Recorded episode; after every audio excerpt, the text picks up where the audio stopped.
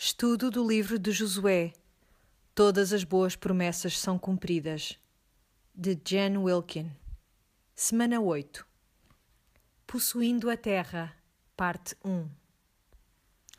E assim chegamos à semana 8. E eu vou prometer-vos que esta é, não é bem a última, será mais a penúltima semana em que nós vamos ter um estudo mais complicado deste livro de Josué e dali para diante já vai ser mais fácil. Mas apesar disto, eu devo dizer que estou muito entusiasmada por vos trazer esta parte do estudo, porque há aqui uns pormenores muito interessantes que estão meio escondidos no texto. Por isso vamos passar algum tempo a olhar para esses tais pormenores. Mas antes disso, vamos ver em que ponto é que nós estamos do livro de Josué. Na semana passada tivemos a o final da conquista de Canaã, vimos todas aquelas batalhas que aconteceram, naquilo que parecia ser uma sucessão muito rápida de acontecimentos, mas que, na verdade, baseado naquilo que diz o próprio texto, demorou sete anos a acontecer. Começámos por ver quais foram as cidades que foram tomadas primeiro a sul, depois a norte, e depois vimos também as cidades que foram uh, tomadas, as cidades importantes que foram tomadas pelos israelitas. Falámos em Azor, falámos em várias outras cidades que tinham muralhas à volta delas, cidades que os israelitas tiveram de conquistar, sítios em que as pessoas não queriam ter nada a ver com o Deus de Israel. E por isso, a semana passada, nós tivemos a ver qual foi o processo através do qual estas cidades foram tomadas. E vimos que eles tiveram um, um grau de sucesso considerável, não foi? Esta semana e nas semanas que se aproximam vamos ver que ainda havia algumas bolsas de alguns povos que não se queriam submeter. Então tivemos as grandes batalhas, depois tivemos as batalhas uh, com as cidades em si, mas é óbvio que existiam enclaves que ainda não estavam conquistados. Outros sítios em que havia habitantes que estavam a adorar deuses pagãos e que faziam coisas terríveis eh, que foram descritas em números, por exemplo, práticas terríveis que estes povos tinham. E estes povos ainda estavam lá e por isso este, este processo que poderia ter sido mais fácil acabou por se tornar um processo complicado. Por isso chegamos esta semana e vemos que a terra já foi conquistada, mas ainda não foi possuída. Ainda faltava de facto possuírem, submeterem a terra uh, ao Deus de Israel. Por isso, isto é também uma imagem, se pensarmos nisso, da nossa própria salvação. É uma herança, é algo que nós temos, mas é algo que também temos de conquistar, de certo modo. E alguns teólogos chamam a isto o já e o ainda não da nossa salvação. Nós já temos a salvação, mas ainda não temos uh, completude da nossa salvação. E por falar em heranças, eu não sou uma herdeira de grande fortuna, nem nada que se pareça, mas há uma, um quadro uh, que esteve muitos anos pendurado na sala de jantar dos meus avós e que agora está na minha sala. E se alguém que está a ouvir isto e que está a pensar que isto é um convite para vir à minha casa roubar uma obra de arte de grande valor, desenganem-se, porque não é nada disso ficariam muito desapontados se tentassem vender isto a quem quer que fosse. Mas para mim é valioso porque foi-me dado pelos meus avós e, e, por isso está pendurado na minha sala. Tem significado para mim, é uma herança. Pode ser que até ninguém mais goste do quadro, que achem que não é um quadro de bom gosto, mas para mim é uma coisa que me interessa, é uma coisa que eu valorizo, não por causa da pintura em si, mas por causa daqueles que me deram foi algo que foi escolhido para mim. Havia muitos quadros que os meus avós deram e este foi aquele que eles me quiseram dar. E isto porque eu não sei se vos acontece isso, mas eu tinha sempre o mesmo lugar à mesa quando havia festas lá em casa dos meus avós. E por isso este quadro estava diretamente em frente de mim quando eu me sentava nesse meu lugar cativo à mesa deles. Por isso está associado com memórias muito boas e também com duas pessoas a quem eu amo. Por isso, a herança é valiosa para mim, foi algo que me foi dado e tanto eu como vocês lemos esta história sobre esta sobre este rol de terras que foram atribuídas e só nos dá vontade de desistir de uma vez. É aborrecido para nós, é difícil para nós entendermos o que é que se está a passar aqui E é preciso mesmo tentar colocarmos no lugar dos israelitas e tentarmos perceber que estes, eh, estes sorteios eram muito preciosos para eles, eram muito importantes para eles, porque a terra era muito importante para eles. E eram importantes porque lhes estava a ser atribuída terra a um povo que nunca tinha tido terra antes, nunca tinham sido proprietários de coisa nenhuma. Por isso, este era uma coisa de muito significado para eles. Tinham sido escravos, depois tinham andado em transiência e finalmente tinha chegado o tempo de eles assentarem, de lançarem as suas raízes e de receberem esta herança que tinha sido escolhida para eles. Isto tem uma grande importância para estas pessoas. É claro que o, a maior questão aqui não é que lhes tenha sido dada esta herança, mas que o próprio Deus lhes deu esta herança. É uma marca da sua fidelidade para com eles. Por isso é que tudo isto que está aqui nestes capítulos importa. É por isso que isto é muito importante para estas pessoas que escreveram e para as que iriam ler porque isto mostra que o Senhor faz aquilo que Ele diz que vai fazer e que é digno de louvor. Esta herança é-nos dada a nós, isto é uma coisa muito boa. E assim como estas pessoas tinham recebido uma herança que requeria trabalho, requeriam que eles fossem lá e tomassem posse dela, assim, deste mesmo modo, nós recebemos a nossa salvação, uma salvação que nós não merecemos, e temos que ativamente trabalhar nessa salvação. Por isso, esta semana vamos ler uh, entre o capítulo 13 e 17 e vemos que há um relembrar daquilo que já tinha sido feito por Moisés, da terra que já tinha sido dado às tribos de Gad, de Ruben e a meia tribo, meia tribo de Manassés. E agora chegou a altura de vermos quais foram as tribos que foram dadas a uh, oeste de Jordão. Por isso, começando no capítulo 13, vemos que Josué já estava velho e avançado em idade. Portanto, ele já era um velhote. E quantos velhotes é que havia aqui neste grupo de israelitas? Dois. Só havia dois, não é? Era Josué e Caleb. E vamos passar algum tempo a olhar tanto para um como para o outro. Então diz que ele já estava velho e avançado em idade, não fala na idade exatamente, mas estima-se que ele estivesse, já tivesse mais de 90 anos. Sabemos que vai chegar aos 110, isso nós sabemos. Por isso, ele está a chegar ao final das coisas. Por isso, vamos ver o que é que Deus diz. Josué já estava velho e avançado em idade quando o Senhor lhe disse: Já estás velho e avançado em idade. Obrigada, Senhor. E ainda há muitíssima terra para conquistar. Sabem que eu, eu gosto deste versículo, porque primeiro é verdade que eu pensei: oh, uh, Mas porquê é que Deus lhe está a dizer isto? Mas Será que Josué não sabe que ainda há muita terra para conquistar?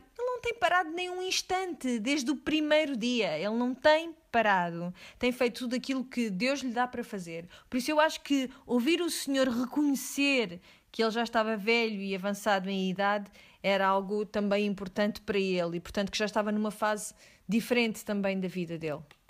E sabem que este reconhecimento faz-me pensar noutra questão. Muitas vezes eu tenho conversas com mulheres que foram mães há pouco tempo e elas dizem-me que se sentem mal porque não conseguem passar muito tempo a estudar a Bíblia. E perguntam-me o que é que hão de fazer. Uh, antes conseguiam estudar a Bíblia pelo menos uma hora por dia e agora já não o conseguem porque as crianças estão constantemente a distraí-las daquilo que elas querem fazer e, perguntam-me: o que é que eu faço? Não é? Bato-lhes, tranco-os num quarto, o que é que eu vou fazer? Eu sei que é suposto estudar a palavra de Deus e aquilo que eu lhes digo a elas é: o Senhor vê a fase em que tu estás. E por isso, o que quer que seja que tu consigas fazer, faz. E não te martirizes se antes, quando eras solteira, conseguias estar uma hora a estudar a Bíblia e agora que és casada e tens filhos, já não consegues fazer a mesma coisa. Se consegues 10 minutos, 6 em 6 semanas, faz aquilo que tu podes, faz aquilo que tu podes com aquilo que te deram. E portanto, quando o Senhor diz já estás velho e avançado em idade, ele acaba por estar a confirmar uh, aquilo que o próprio Josué está a pensar. Baseado no modo como ele está a agir e como tem agido, eu calculo que ele está com vontade de continuar a fazer aquilo que ele sabe que Deus quer que ele faça. Uh, e ele está ciente que ainda há muitíssima terra para conquistar, com certeza. E a propósito dessa terra que ainda há para conquistar, vamos descer até ao versículo 6 Uh, na segunda parte do versículo 6, em que diz: Eu os expulsarei de diante dos israelitas, reparte a terra a Israel como herança, como já te ordenei. Por isso, ao fim e ao cabo, ele está a dispensar a Josué esta tarefa de expulsar estes povos de diante dos israelitas, está a confortá-los, está a dizer-lhe: Eu vou tratar disto ainda há coisas para fazer, mas eu vou fazer isto daqui para diante. Eu vou terminar aquilo que eu comecei. Tu tens sido meu instrumento neste trabalho durante muitos anos, não tens de sentir que não completaste aquilo que tinhas para fazer, porque eu farei aquilo que disse que iria fazer por mim mesmo. E depois deixa-o então com esta final ordenança: reparte a terra a Israel como herança, como já te ordenei. Reparte agora esta terra como herança às nove tribos e à meia tribo de Manassés. Portanto, estes são aqueles que ainda não tinham recebido a sua herança do lado uh, ocidental do Jordão. E entre o versículo 8 e o versículo 12 faz-se um resumo dos povos uh, com quem eles lutaram e a quem derrotaram, por exemplo, o reino de Og em Bazan mas depois no versículo 13 vemos que os israelitas não expulsaram os jesureus nem os maacateus. Eles ficaram vivendo no meio de Israel até o dia de hoje. E este é um refrão que vamos ouvir uma vez após outra, que eles não expulsaram determinados povos, eles ficaram lá a viver entre eles. Depois, quando estudarmos o livro de Juízes, vamos ver também esta mesma frase a ser repetida e diz: Somente à tribo de Levi Moisés não deu herança. As ofertas queimadas ao Senhor, Deus de Israel, são a sua herança, como lhe tinha dito. E no texto, tanto esta semana como na próxima, vamos ver como Levi recebeu determinadas coisas como herança. Eles acabaram por eh, viver, os levitas, no meio das diferentes tribos. E eu pedi no estudo desta semana que lessem estes versículos que falavam nas atribuições à tribo de Levi, o tipo de herança que eles tinham recebido e o que tinham sido essas coisas. O que se conclui é que aquilo que eles recebiam era aquilo que sobrava dos sacrifícios, aquilo que lhes era permitido manter depois de cada oferta, cada sacrifício que era oferecido ao Senhor. Também lhes foram dadas pastagens e lugares onde podiam viver, e o que diz é que o próprio Senhor era a sua herança, e essa é uma afirmação belíssima. E eu perguntei-vos no estudo: a herança que eles receberam, que os levitas receberam, era melhor que a dos outros ou não? Ou seria melhor receber a terra? Mas se pensarem bem nisto, os levitas acabaram por receber mesmo a melhor parte, porque o que eles receberam foi uma porção muito mais abrangente, porque é, é assim como nos é dito que vivamos como peregrinos na terra, como estrangeiros na terra. E ao fim e ao cabo é isso também que é oferecido aos levitas. Eles não possuem a terra, mas usufruem dela. Tem uma condição especial dentro de, do povo de Deus por isso vivem como se a sua herança, a sua verdadeira herança, ainda estivesse para vir. Por isso são uma imagem de nós mesmos. Depois, no versículo 15, vemos que a Ruben também é atribuída a sua herança, conforme as suas famílias, e isto é uma repetição, estas palavras são repetidas várias vezes, conforme as suas famílias. Por isso, era-lhes dada terra de acordo com as famílias que faziam parte de cada clã. Tinha de se fazer um censo para se perceber que porção da terra é que cabia a cada parte de cada tribo.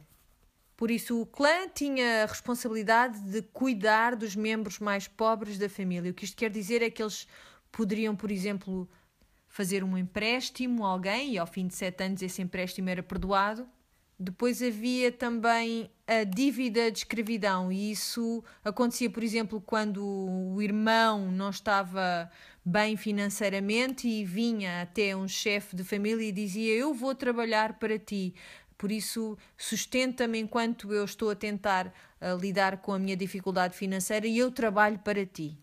Por isso, quando ouvimos a palavra escravidão, há uma quantidade de imagens que nos surgem de, na cabeça, porque esse é o nosso condicionamento, é o nosso entendimento de hoje em dia sobre a escravidão, mas isso era não mais do que um arranjo que existia entre a família, dentro da família, que permitia que as pessoas lidassem com as suas dificuldades financeiras, apoiando-se umas às outras nesses momentos mais difíceis. E isto sempre dentro da família, em um sítio eh, seguro para cada um poder proteger os interesses do outro. Havia também provisão para aqueles que tinham menos do que outros. E depois os clãs tinham também guerreiros, pessoas que estava determinado que iriam lutar sempre que fosse preciso. Todo este sistema foi construído com uma ideia fulcral, fundamental, que era a família está primeiro. Por isso, Ruben é-lhe dado então terra de acordo com o seu clã. E neste rol aparece aqui uma referência no versículo 22. Fala-se em Balão, filho de Beor, além dos demais que por eles foram mortos. Diz que os israelitas também mataram à espada o adivinho Balão. E Balão é uma figura interessante, porque para alguém que era claramente o mal da fita. E sendo uma personagem menor, ele aparece várias vezes. Por exemplo, no Novo Testamento aparece três vezes e ocupa vários capítulos no livro de Números. E a pergunta é: por que que ele aparece aqui no meio deste rol, desta história? O que é que isto tem a ver com esta história? Bom, Balão é referido, sempre que é referido, é referido numa luz muito negativa. Não há dúvida quanto a isso. Se olharmos outra vez a, para a história de Balão, o que se passava com ele é que ele misturava práticas de paganismo e de coisas que não eram aprovadas por Deus por, eh, com a palavra de Deus. Ele usava as palavras de Deus para falar e depois ia olhar para as vísceras de um animal ou o que fosse para tentar adivinhar o futuro. É o exemplo clássico até pelo modo como ele é retratado no Novo Testamento, do falso profeta. E muitas vezes nós pensamos em falsos profetas e pensamos em pessoas que se destacam por uh, dizerem coisas que são erradas, que não se não acontecem de facto. Mas o problema das pessoas como Balão é que eles acabam por uh, ter um pé num lado e outro pé no outro e misturam a verdade com a mentira de tal maneira que se nós não tivermos uma grande capacidade de discernimento, não vamos saber que estamos a ser ludibriados. E é por isso que ele nos é apresentado uma vez após outra na Escritura como alguém com quem nós devemos ter muito cuidado. E uma das razões é porque ele misturava as práticas pagãs com as práticas de Deus. E qual era a razão para ele fazer algo assim? Era, tinha um objetivo financeiro, ele queria ganhar dinheiro e, ao que parece, ele tinha muito sucesso naquilo que fazia.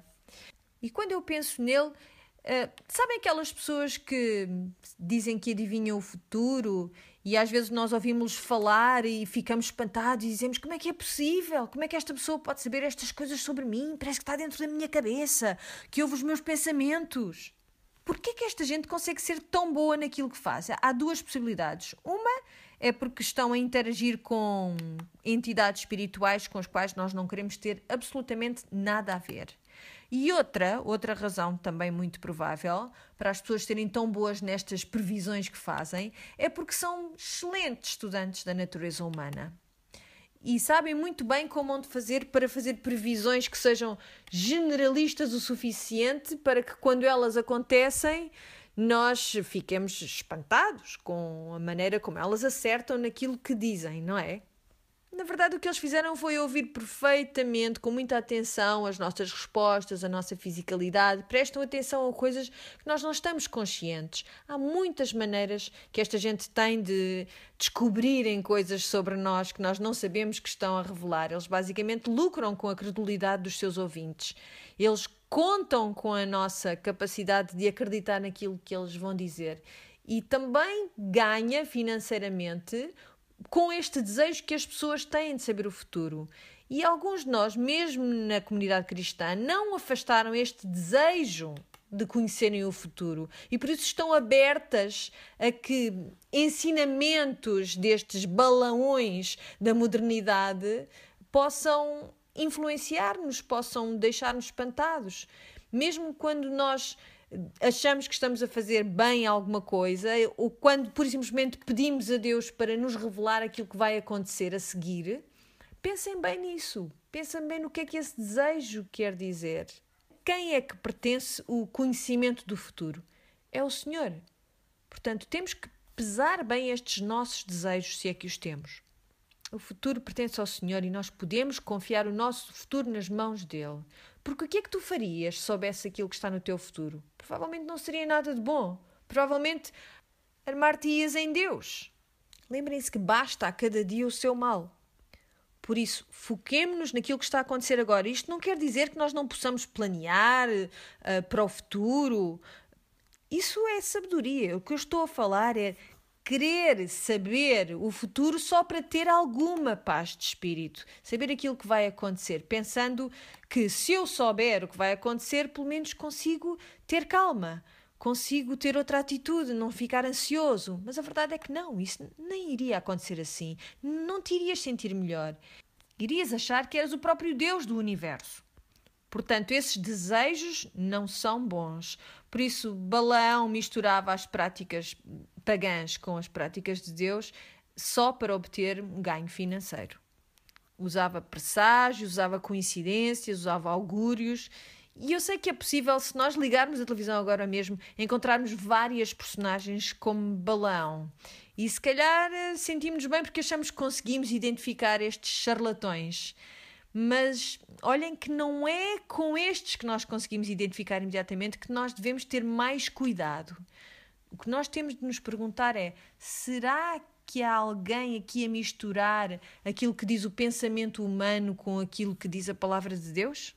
Será que há alguém a agarrar nas coisas do mundo e a misturá-las com as coisas de Deus e dizer que as duas coisas estão perfeitamente bem juntas? E eu acho que o Evangelho da Prosperidade é um exemplo perfeito disto, porque é ensinada muita coisa que é verdade, mas depois essas coisas estão entretecidas com outras coisas que nós gostamos de ouvir. É óbvio que ninguém quer passar fome, ninguém quer ter carestia. É claro que ninguém quer ficar doente. É claro que é muito confortável pensar que se eu der esta quantia, Deus vai honrar essa minha oferta, não é? Como a da viúva pobre. Por isso eles apelam a esta nossa natureza humana mais básica e misturam a verdade com a mentira e assim nos confundem. E muitas vezes este espírito balão é mencionado na escritura porque nós temos de tomar atenção. Então, temos Ruben, Gad e também a meia tribo de Manassés que recebeu a sua porção da terra na parte oriental do Jordão. E agora vamos falar das heranças uh, ocidente do Jordão. Aí, ao contrário das primeiras heranças que referimos, das primeiras porções que referimos, estas vão ser atribuídas por sorteio, as primeiras não foram. E no capítulo 14, versículo 1 diz: Estas são as heranças que os israelitas receberam na terra de Canaã, as quais Eleazar, o sacerdote, e Josué, filho de Nume, e os cabeças das casas paternas das tribos dos israelitas lhes repartiram. A partilha da herança entre as nove tribos e meia foi feita por sorte, como o Senhor ordenara por meio de Moisés. Pois às duas tribos e meia Moisés já tinha dado herança além do Jordão, mas aos levitas não tinha dado herança entre eles. E basicamente isto é uma chamada de atenção, isto já é uma referência que já tinha sido eh, feita uma doação de terras, mas que isto que ia acontecer a seguir era, eh, tinha a mesma legitimidade. E, portanto, é também reforçada a questão de que não é dada terra aos levitas, não fosse algum deles dizer então, mas e onde é que está a minha porção da terra? É feito aqui esse, é feito esse reforço. E diz-se: Os filhos de José formaram duas tribos, Manassés e Efraim. Mas aos levitas não foi dada porção na terra, apenas cidades em que habitassem e com os seus arredores, para os, o gado e os bens deles.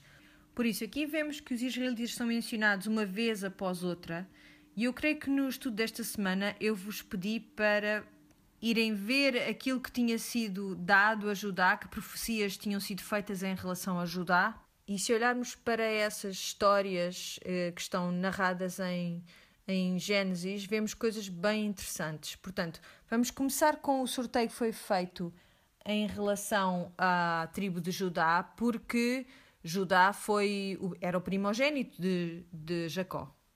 Na verdade, ele não tinha sido o primeiro a nascer, mas os seus três irmãos mais velhos tinham todos feito coisas que tinham uh, originado esta despromoção, digamos assim, dos três irmãos mais velhos em relação a Judá. E com isso perderam os seus direitos de primogênitos, qualquer um dos três. Por isso há uma primeira referência a Judá e também, claro que sabemos que Judá era a tribo da qual iria sair o próprio Jesus. E depois vemos que os filhos de José também receberam a sua porção. Isto porque José recebeu uma porção dupla, se se lembrarem, no final de Gênesis. Lembram-se desse episódio em que uh, Jacó chama os seus filhos e depois chama também os filhos de José e os abençoa como se fossem os seus próprios filhos e dá-lhes, por isso, também uma herança. Mas antes de entrarmos na distribuição da terra que iria ser dada a Judá, vemos que entra aqui em cena Caleb. Lembram-se de Caleb? Durante 38 anos ele tinha andado no deserto e será que foi por causa dele que eles tinham andado a vaguear no deserto? Não, Caleb foi juntamente com Josué o único que trouxe um bom relatório uh, quando foram mandados a espiar a terra de Canaã e, no entanto, eles acabaram por receber o mesmo castigo que todos os outros receberam, sem terem desobedecido. Eles fizeram aquilo que era certo, mas mesmo assim acabaram por pagar por isso. Então, o que é que vocês acham que tem estado na cabeça de Caleb estes anos todos? Eu quero a minha porção, eu quero a minha herança, eu quero a terra que me foi prometida, é claro. Eu quero acabar de fazer aquilo que o Senhor nos pediu para fazer. Quero ir, quero ir, quero ir. E finalmente chega o tempo. Por isso, vamos começar no versículo 6. Então os filhos de Judá chegaram a Josué em Gilgal, e Caleb, filho de Jefuné, o quenezeu, disse-lhe: Tu sabes o que o Senhor falou a Moisés, homem de Deus, em Cades Barneia, a respeito de mim e de ti.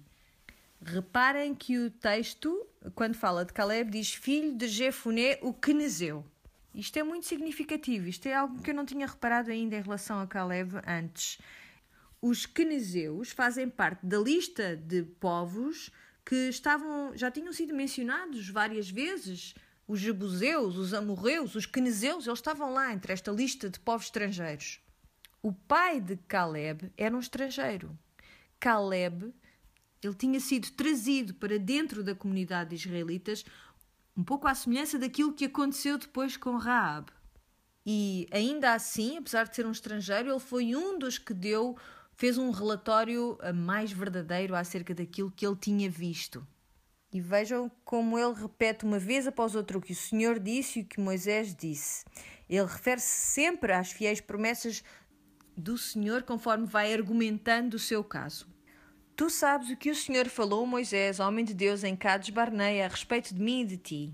Eu tinha 40 anos quando Moisés, servo do Senhor, me enviou de Cades Barneia para espionar a terra e eu lhe trouxe um relatório totalmente sincero. Meus irmãos que subiram comigo fizeram derreter o coração do povo de medo, mas eu perseverei em seguir o Senhor, meu Deus. Naquele dia Moisés jurou, dizendo: Certamente a terra em que o teu pé pisou será herança para ti e para teus filhos para sempre, porque perseveraste em seguir o Senhor, meu Deus. E agora, como prometeu, o Senhor conservou-me a vida estes 45 anos. Assim como o Senhor disse, ele assim fez. E isso desde o tempo em que o Senhor falou esta palavra a Moisés. Portanto, que idade é que tem Moisés? Tinha 40 anos, tem sido mantido 45 anos, portanto tem 85 anos. Desde o tempo em que o Senhor falou esta palavra a Moisés. Mais uma vez, este reforço. Quando Israel ainda andava no deserto e hoje já tenho 85 anos. Já nem sequer era preciso termos feito a matemática. Ainda hoje estou tão forte como no dia em que Moisés me enviou. A minha força então era como é agora, tanto para guerrear como para trabalhar. Está quase a gabar-se ele da força que ele ainda sente, sempre a afirmar que ainda consegue fazer aquilo que é preciso. Versículo 12: Dá-me agora este monte de que o Senhor falou naquele dia, porque tu ouviste naquele dia que lá estavam os anaqueus, bem como cidades grandes e fortificadas. Como o Senhor está comigo, eu os expulsarei, como ele prometeu. Então Josué abençoou Caleb, filho de Jefuné, e deu-lhe Hebron como herança. Assim Hebron ficou sendo herança de Caleb, filho de Jefuné, o quenezeu, até o dia de hoje, porquanto perseverar em seguir o Senhor, Deus de Israel. Novamente. O nome de Hebron era anteriormente Kiriat Arba, porque Arba era o maior homem entre os anaqueus, e a terra descansou da guerra. O que nós vemos aqui é esta maravilhosa conclusão para este tempo de espera que Caleb teve de experimentar. E será que ele chega ali e reclama aquilo que sabe que é dele para ele? Não. Estes anaqueus continuam lá. Ele não chegou lá e tomou a cidade, como poderia ter feito. Não. Tem 85 anos, mas não tem medo de ir para a contenda, de tomar posse daquilo que ele sabe que é dele. Ele quer terminar fielmente a tarefa que Deus lhe deu. E aquilo que ele quer mesmo é tomar posse daquilo que ele sabe que lhe foi atribuído há, muito, há muitos anos atrás. E é maravilhoso como um homem desta idade continua tão disposto a fazer aquilo que tem de fazer. Eu já estou numa idade em que praticamente sinto que estou a meio da minha vida. E nós vivemos numa sociedade que, quando olha para as pessoas que estão a meio da vida, já olham para elas como se tivesse. já não houvesse nada a fazer em relação a elas. E para mim é um bocado ingrato porque estou naquela fase de idade em que acho que os mais novos já não me vão prestar muita atenção porque se calhar já não me visto com as roupas mais cool e também acho que os mais velhos não me vão levar muito a sério nem achar que eu tenho alguma coisa para lhes ensinar. Mas eu, por mim, estou contente por estar nesta idade. Eu acho que é uma ótima coisa, um ótimo problema para se ter, ter a minha idade, estar na meia idade e ainda ter folgo em mim para continuar a fazer o trabalho do Senhor. Eu olho para este exemplo de Caleb e fico entusiasmada com esta vontade de continuar, de fazer aquilo que o Senhor o mandou fazer. E voltando aqui a esta questão do relatório que ele e Josué deram, eu já tinha falado nisto antes. Eles não trouxeram um relatório falso, nem os outros trouxeram um relatório falso. Há uma diferença aqui entre aquilo que os outros dez israelitas disseram e o que Josué e Caleb disseram. Então, ambos disseram que eram cidades fortificadas, certo? Disseram também que havia gigantes, e por acaso também é verdade, e todos concordaram que a terra era uma boa terra, a terra do leite e do mel. Mas há uma diferença entre aquilo que eles viram e aquilo que Josué e Caleb viram. Ouçam lá este comentário. A maioria mede os gigantes em relação à sua própria força. Caleb e Josué mediram os gigantes em relação a Deus. A maioria tremia, os outros dois triunfaram. A maioria tinha grandes gigantes e um pequeno Deus. Josué e Caleb tinham pequenos gigantes e um grande Deus. Em Números 14, ele disse-lhes: Não se rebelem contra o Senhor, não tenham medo dos habitantes desta terra porque o Senhor está conosco, não tenham medo deles. E aqui está ele, na terceira idade, e ainda assim ele continua pronto para ir e fazer aquilo que queria ter feito 38 anos atrás. E se calhar é, importa aqui esclarecer que muitas vezes nós pensamos que ter fé no Senhor implica não fazer nada. Isto não é verdade. Aquilo que nós vemos na história de Caleb é que a fé na palavra do Senhor não implica nenhum tipo de passividade, de todo. O que implica é uma ação imediata e fiel para fazermos aquilo que o Senhor nos disse para fazer. No versículo 13, se avançarmos um pouco, no capítulo 15 temos, o resto da história aqui. Diz aqui no versículo 13: Mas a Caleb, filho de Jefuné, foi dada uma porção no meio dos filhos de Judá, conforme a ordem do Senhor a Josué. Isto é, Kiriat Arba, que é Hebron. Arba era o pai de Anak. E Caleb expulsou dali os três filhos de Anak, Sesai, Aimã e Talmai, descendentes de Anak. Dali ele subiu contra os habitantes de Debir. Antes o nome de Debir era Kiriat Sefer. Então Caleb disse: Darei a minha filha Axa por mulher a quem atacar Kiriat Sefer e a tomar. Então Otoniel, filho de Kenaz, irmão de Caleb, tomou-a, e este lhe deu a sua filha Axa por mulher. Estando o caminho para a casa de Otoniel, ela o persuadiu a que pedisse um campo ao pai dela, e quando ela saltou do jumento, Caleb lhe perguntou: Que é que tens? Ela respondeu: Dá-me um presente, como me deste terra no Negueb, dá-me também fontes de água. Então ele lhe deu as fontes superiores e as fontes inferiores. Ora bem, vamos lá falar aqui desta história porque há aqui pormenores muito interessantes.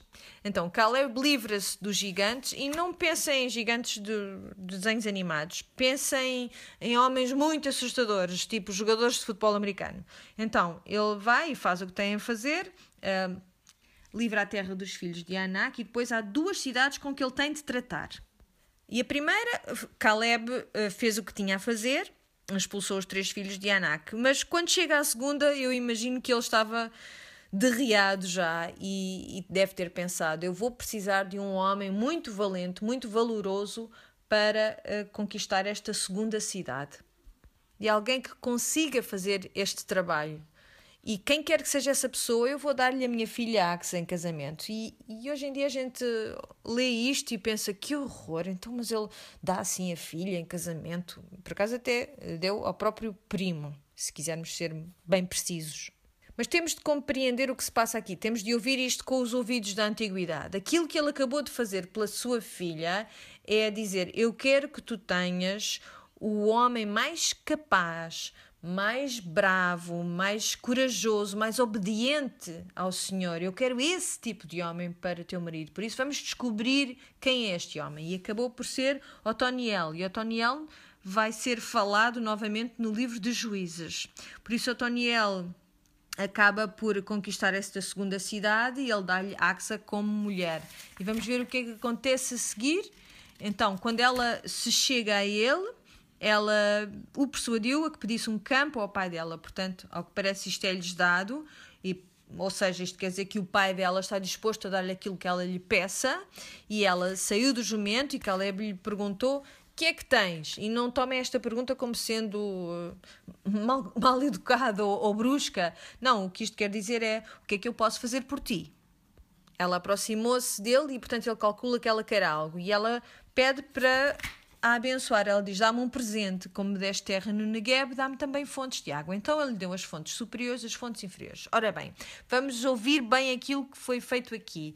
Esta terra de que se está a tratar é uma terra bastante árida. E portanto, aquilo que esta rapariga pede ao pai é algo muito valioso porque vai fazer com que a terra que é árida fique arável, fique utilizável para ela. Ele não lhe dá só uma das fontes, um dos, dos grupos de fontes, dá-lhe as superiores e as inferiores.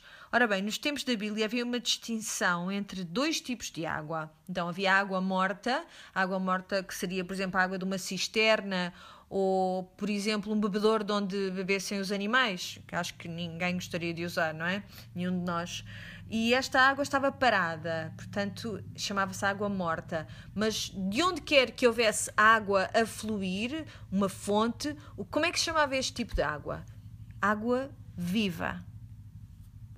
Água viva. Por isso, nós estamos familiarizados com este termo do Novo Testamento, porque sabemos que quando Jesus estava a falar com a mulher no poço, ele disse que lhe iria dar água viva. E imediatamente nós pensamos, uau, ele está a falar de Deus, porque somos tão inteligentes, sabemos tanto sobre esta história. Mas o que nós não nos apercebemos é que ele está a usar um termo com que eles estavam familiarizados, que eles perceberiam, quem lesse o texto e quem escutasse o que Jesus dizia, imediatamente perceberia que se estava a falar de fontes de água viva, algo muito precioso. Quando a samaritana ouve dizer isto, ele, ela provavelmente pensa: mas ele vai-me dar uma fonte? É isso que ele está a falar? Vai-me oferecer uma fonte? E ele diz: Não, tu nunca voltarás a ter sede. Vejam este versículo 7, versículos 37 a 39. E no último dia, o grande dia da festa, Jesus pôs-se em pé e clamou, dizendo: Se alguém tem sede, venha a mim e beba. Quem crê em mim, como diz a Escritura, rios de água viva correrão do seu ventre. E isto disse ele do Espírito que haviam de receber os que nele crescem, porque o Espírito Santo ainda não fora dado, por ainda Jesus não ter sido glorificado. Então, o que é a água viva em termos metafóricos? É o Espírito Santo.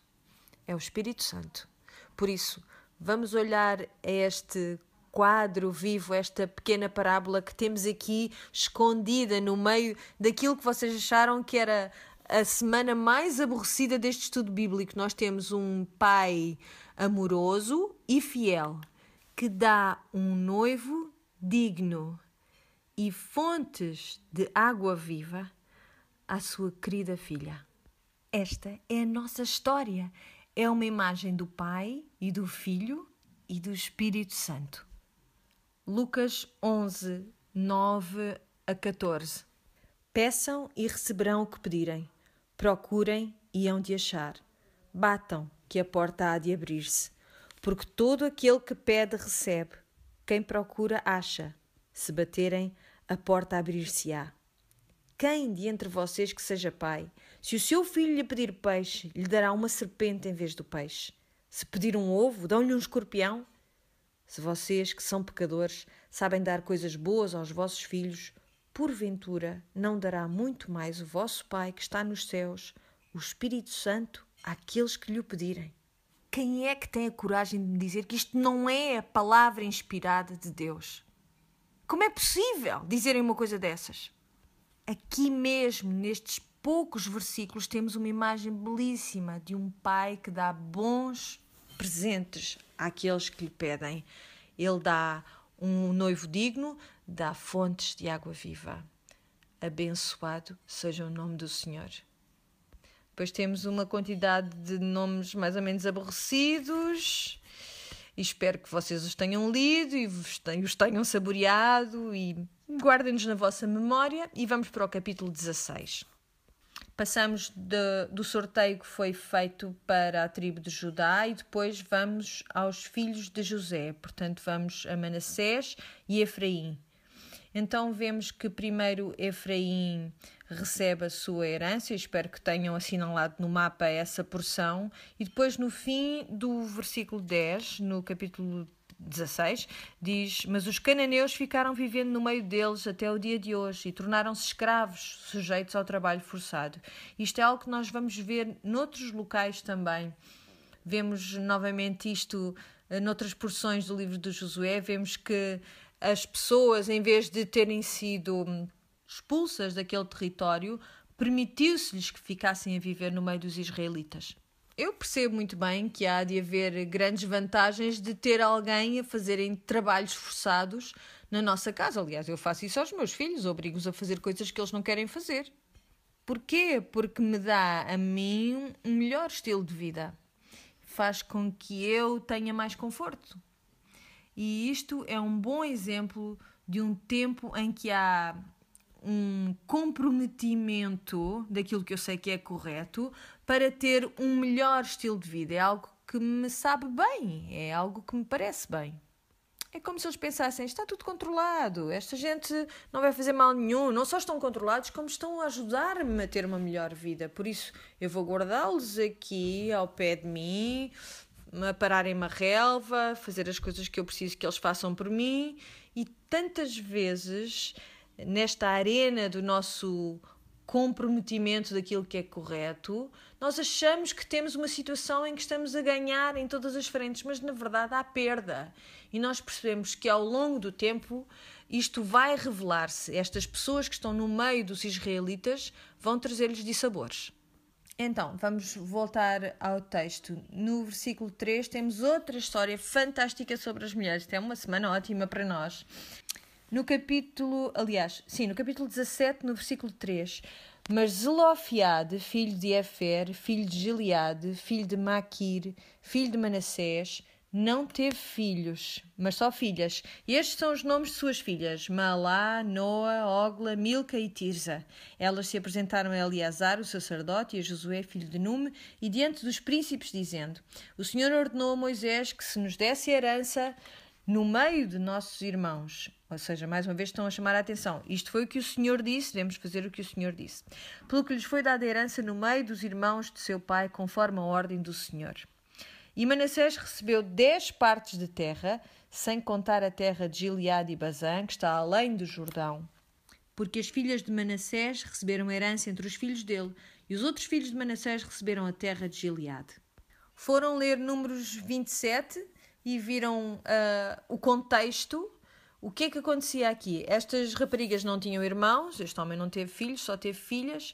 E o que é que elas achavam? Que havia a possibilidade de não receberem nada por não terem irmãos, por serem mulheres. Portanto, pensem bem na coragem que elas tiveram, chegarem-se a estes homens e falarem deste assunto.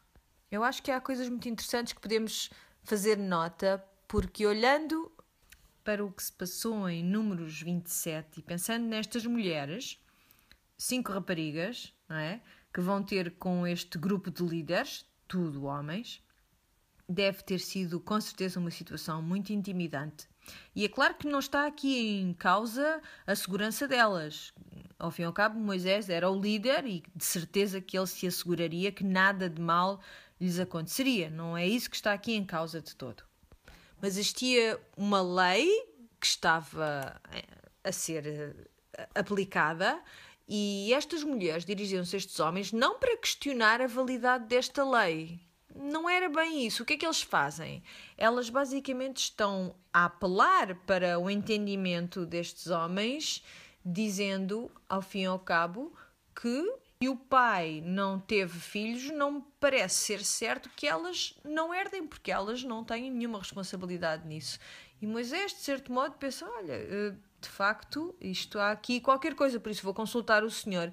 E, e o Senhor responde com muita clareza e não só responde, como se põe por escrito que se um homem não tem filhos, as filhas recebem a herança. E não é pela letra da lei, mas pelo espírito da lei que isto acontece. Portanto, o que, que eles queriam fazer era entregar, sortear a terra entre todas as tribos uma, da maneira mais justa possível. Por isso elas dirigem-se a eles juntas, não é? Para poderem apoiar-se umas às outras e, e dizem-lhes: vejam que a, a lei não está a ser respeitada, a intenção da lei não está a ser respeitada se nós não recebermos nada. E aí Deus diz: a partir de agora vai ser assim que vocês vão fazer em relação a este assunto. E se calhar para muitas pessoas isto é uma surpresa, porque a ideia geral é que na Bíblia as mulheres são muito maltratadas.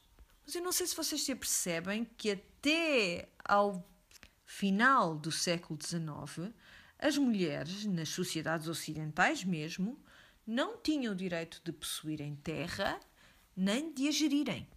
Que há menos de 175 anos que as mulheres têm este direito de o fazer. No entanto, há milhares de anos atrás, Deus disse: vamos fazer, vamos aplicar a lei desta maneira. Quem é que não valoriza as mulheres? Nós é que não valorizamos. Nós é que não as valorizamos. Mas na palavra de Deus, uma vez após outra, nós vemos que quando há pedidos que são justos, Deus atende-os. Houve alguém que tenha dito calem-se, mulheres vão se sentar? Não, elas foram ouvidas.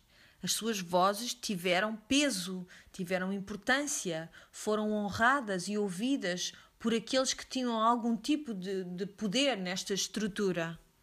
E que isto seja verdade também para nós. Que seja verdade também para nós que quando as mulheres levantam a voz para dizer estou preocupada com esta questão porque podemos não estar a fazer aquilo que é correto, que nós saibamos também ouvi-las. Que aqueles que têm poder saibam escutá-las. Que elas sejam convidadas a dialogar e que o poder, a capacidade, os recursos, todas as coisas a que nós, que nós temos acesso, que temos perante nós que sejam utilizadas e que as mulheres sejam não só protegidas, mas celebradas, que lhes seja dado valor igual dentro de uma comunidade, da comunidade dos crentes também, que seja isso que caracteriza a Igreja, como tem sido aquilo que tem caracterizado a Igreja nos tempos passados. Por isso, as filhas de Zelofead falaram com muita coragem, apresentaram o seu caso e foram ouvidas. E depois vemos este padrão novamente em que as pessoas não, os israelitas não uh, dominaram por completo todos os povos ou não os expulsaram e permitiram que alguns deles ficassem a viver no meio de Israel. Depois temos a tribo de José, e esta tribo é feita de gente muito jovem, pessoas que não viram todas as coisas que, por exemplo, Josué já viu. Talvez não tenham tanta capacidade para se lembrar da fidelidade de Deus, não sei, mas no versículo 14 diz: Então os filhos de José falaram a Josué, dizendo: Por que me deste como herança apenas uma só parte, uma porção de terra? Somos um povo numeroso e até aqui o Senhor me tem abençoado. Se olharem para o mapa, vemos que Manassés e Efraim ficam com a maior porção de todo o território. Em Gênesis vemos que houve essa profecia que José tivesse uma boa parte da herança. E por isso o povo de José, da tribo de José, vem ter com Josué e diz: Porquê é que só me deste esta parte da herança? Nós somos muitos. No versículo 16, os filhos de José disseram: A região montanhosa não nos bastaria.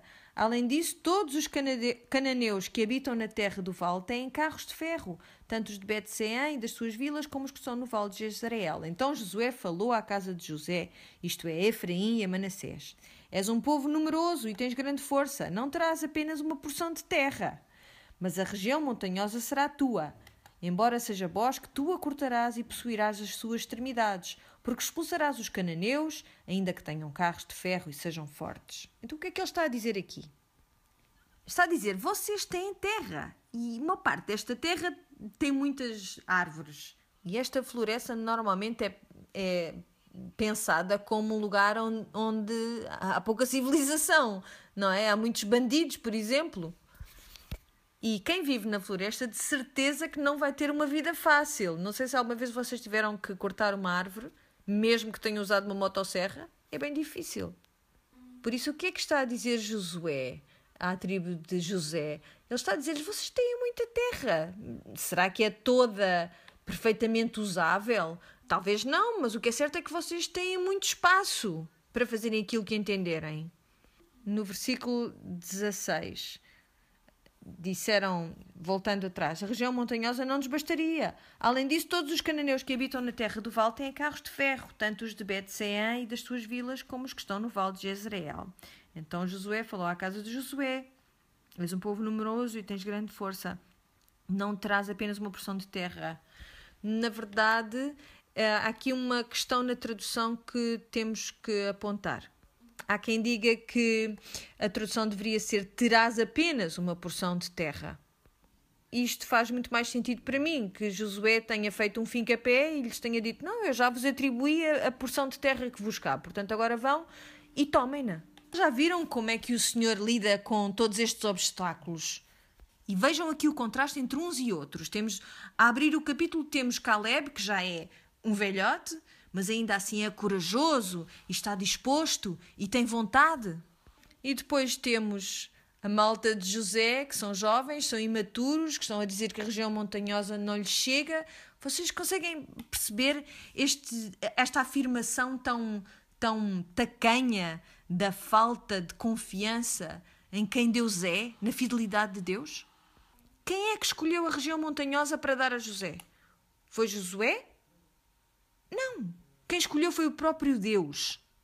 E para eles se queixarem disto, não é uma boa coisa. Como é que eles podem olhar para esta herança que o próprio Senhor selecionou para eles e dizer que não é suficiente, que não chega?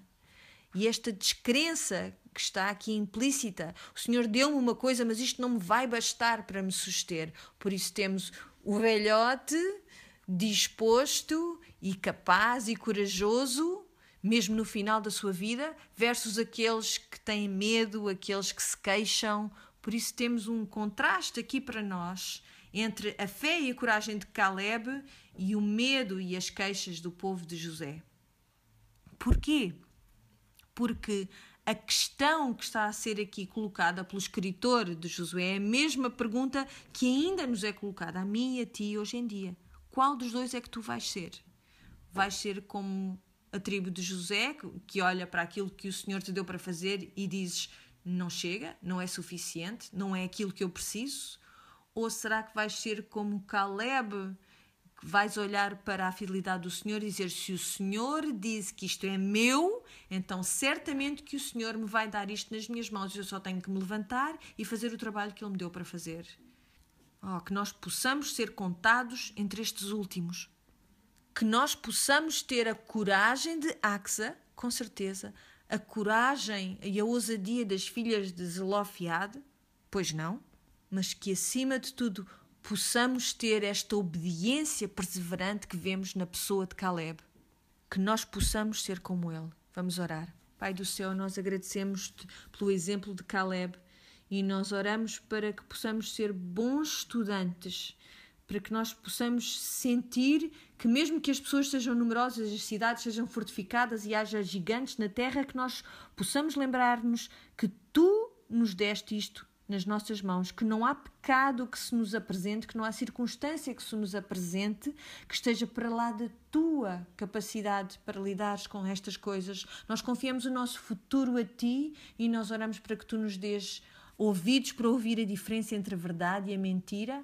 a coragem para falar quando a justiça tem de ser representada e também a ousadia para fazermos o trabalho que tu nos deste para fazer. E pedimos todas estas coisas no nome de Jesus. Amém.